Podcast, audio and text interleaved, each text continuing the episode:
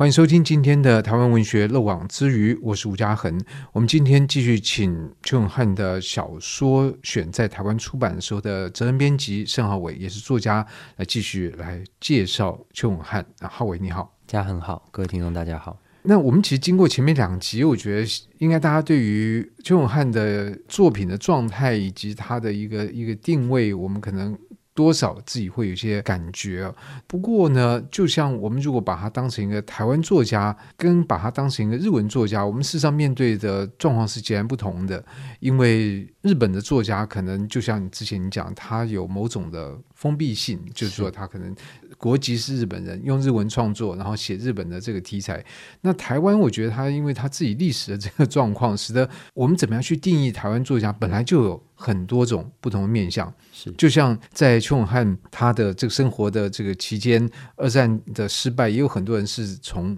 中国大陆过来。那这样的作家，当他在这个岛上生活的一段时间之后，我们当然可能也就会说，他也是算。台湾作家是，可是，但我们也可能会从另外一个角度来看，一个比较狭窄的说，你是不是生在这边？不是你的语言文化来源如何？然后来去界定这个台湾的作家的身份。换句话说，这是一个很 tricky 的问题。我们可以把它用很狭窄的方式来定义，是，然后，但是也可以把这个定义拉宽。但我们如果把它拉宽的话，当然，我觉得邱永汉是一个台湾作家，这个是可以被接受的。更何况，他也被说为是台湾文学的漏网之鱼啊。是。那但是漏网之鱼，这就牵扯到另外一个问题。那今天我们希望把他再抓回网里面。那我们希望重新来看待邱永汉。所以，我们现在的作家会觉得，等下邱永汉我们有点陌生。嗯二，诶，他有得到文学奖，但是那蛮久以前的。然后他写的东西有一段时空的这个距离，可能说不定也有其他的文学专家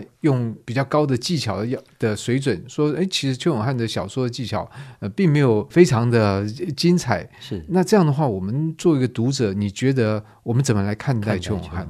我觉得其实他可以联想到很多。这几年发生的事情啊，像比方说东山张良，他用《流》这本小说得到日本直木赏。那其实是因为他得直木赏之后，大家才开始唤醒记忆，说其实，在东山张良之前，也有其他台湾人得到直木赏。哈，这个邱永汉是一位，陈顺成也是一位前辈作家。这样，除了东山张良之外，还有呃李勤峰，他得到芥川赏。他的状况又更特殊了啊，就是他的作品是用日文发表，在日本的文坛受到阅读跟评论。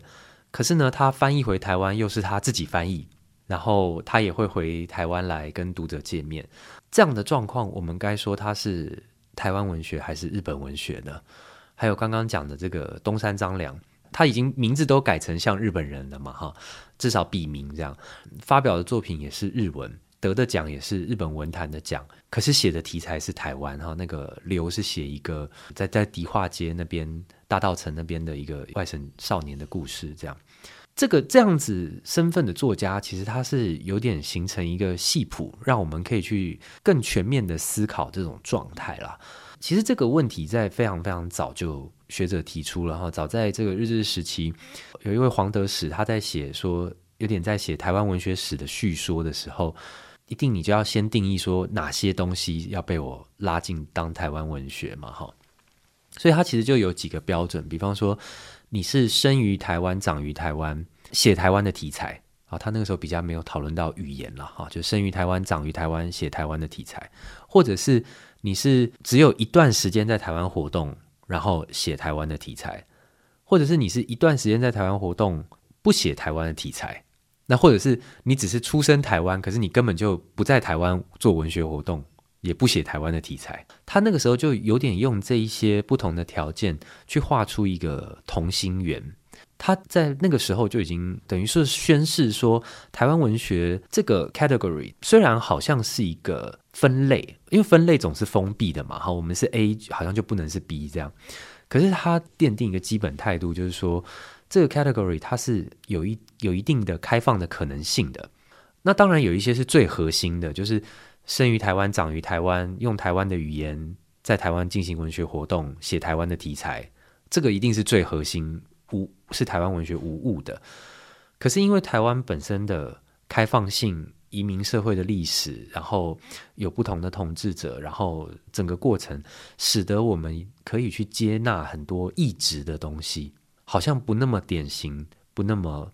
核心的存在。其实这个是台湾文学的珍贵啊！文学很常在追求的就是那个独特性嘛，作家的原创性、独特性不同于其他作家。那要是大家都很典型，其实。换个角度讲，就是大家都差不多，就没有也没有多样性了。对呀、啊，所以我觉得这种多样性跟开放的态度，其实一直是台湾文学的基本态度。那如果用这样来看，邱永汉当然会是台湾作家，只是我觉得那个态度并不是说哦，他是台湾作家的，他是我们的，然后我们就给他贴上一个标签，就说这是我们的，这是我们的，然后不放他走这样子，并不是，而是说。在这样的脉络底下，它是可以被纳入我们的视野范围的，可以用我们的这个角度去接纳它、去阅读它的。所以我会觉得说，邱永汉的小说集这个时候出版，然后如果勾连起这些问题的话，是一并的提醒我们要继续的保持这种开放的态度。就是当然最核心的这种很关注我们自身的议题，这是台湾文学这些重要的东西，我们要关注没错。可是我们也是要关注那些。更开放的哈，让能够帮助我们意识到不同的的这一些文学的作品，这样。对，而且现在作为一个读者，那我们透过翻译，我们可能现在可以读一本阿根廷小说，架上拿出来又一本西班牙的小说，旁边又是一个法文小说。也就是说，我们其实，在接受这些文学作品，当然，比如它变成中文的时候，我们需要有那么多的分别。我们本来就是一个开放的、比较广阔的，那只是说，我们今天在面对所谓台湾作家的时候。对我来讲，我觉得比较思考的是说，如果他是一位台湾作家的话，那他对我这个身为台湾的读者，可能在读起来，我会有一个什么样不同于其他读者的想法？就好像你刚刚其实提到他所讲的很多，可能是台湾的四零年代、五零年代的这个这个事情。是。那他在写这些东西的时候，就跟我今天是一个阿根廷的读者。我读起来，我就我不知道你在写什么，因为那个你那个历历历史离我太遥远。是，可是我们今天读他写那个年代，就会有一种不同的感受。那在这个意义上面，我觉得就可以说，他是一个台湾作家对一个台湾的读者在发声。是，而且，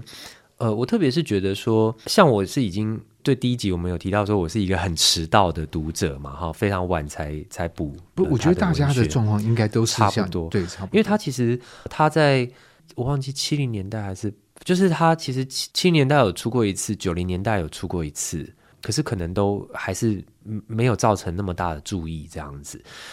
那我这次读，其实我会特别说七年代说中中文出版，对对，中文出版，反正那时候应该也不可能。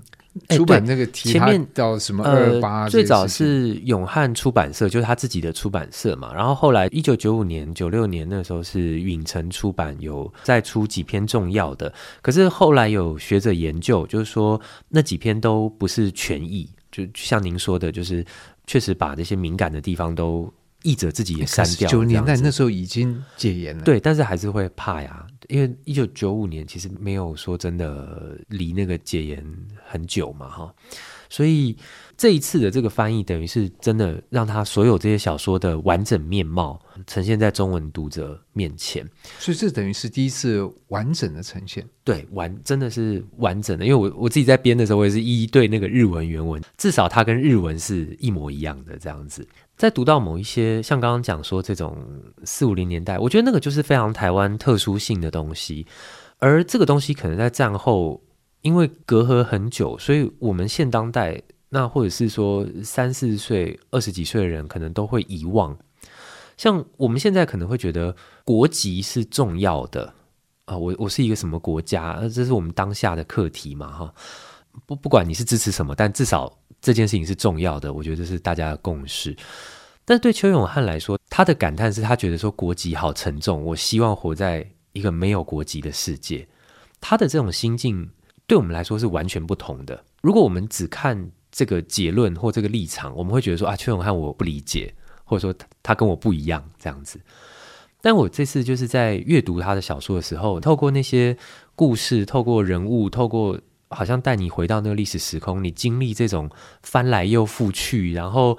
本来有期待，然后又落空，然后落空你，你你又想要活下去等等，就是我们好像真的透过文学读完之后，我也会觉得说，嗯，确实。我好像能够理解那一些觉得国籍不重要的人的想法是什么，但这有个另外可能是，因为以邱永汉的这年纪，我觉得他就长在那个非常昂扬的1920年代的台湾。我们从比如文化协会那提出那种，就是说。我们台湾人是要做世界人，是就我不要只有做台湾人，我不要做日本人，我要做世界人。那只是说，在邱永汉的这样的一个想法，他可能在战后是有另外一种转折，而这个转折使得当世界人不是一个说要积极要成为的状况，而是。你可能被迫要接受的一种无奈的状况，就是我今天就要想当台湾人，我也不能够在那边继续 住下去，我只能成为世界人。对，我觉得读这个小说对我来说最大的收获，就是帮助我去真的很能同理跟想象过去的曾经生活在这边的人们，他们经历的是什么。我我我会觉得这是读它最大的价值吧。嗯，真的很多东西是光靠说明，或者是光靠。立场解释对知校是没有办法，就是我觉得这是这真的是靠文学才能够做到的。是，我觉得这这也就是文学它能够传达是那种温度，它可以跨越很多的时空。那我觉得读者如果有这样的一个机会，我们第一次能够读到比较完整的邱永汉的文学作品的翻译，然后从这里面去感受到一些东西，我想。邱永汉作为一个文学家，他的价值也就会在读者的阅读之中建立起来。那透过这几集，我们邀请到了这一套呃小说选集的责任编辑盛浩伟跟我们介绍，我也希望能够成为一个桥梁，能够让更多的读者注意到邱永汉这位作家。那就谢谢浩伟这几节为我们的介绍，谢谢，谢谢嘉恒，谢谢大家。以上单元由数位传声制作。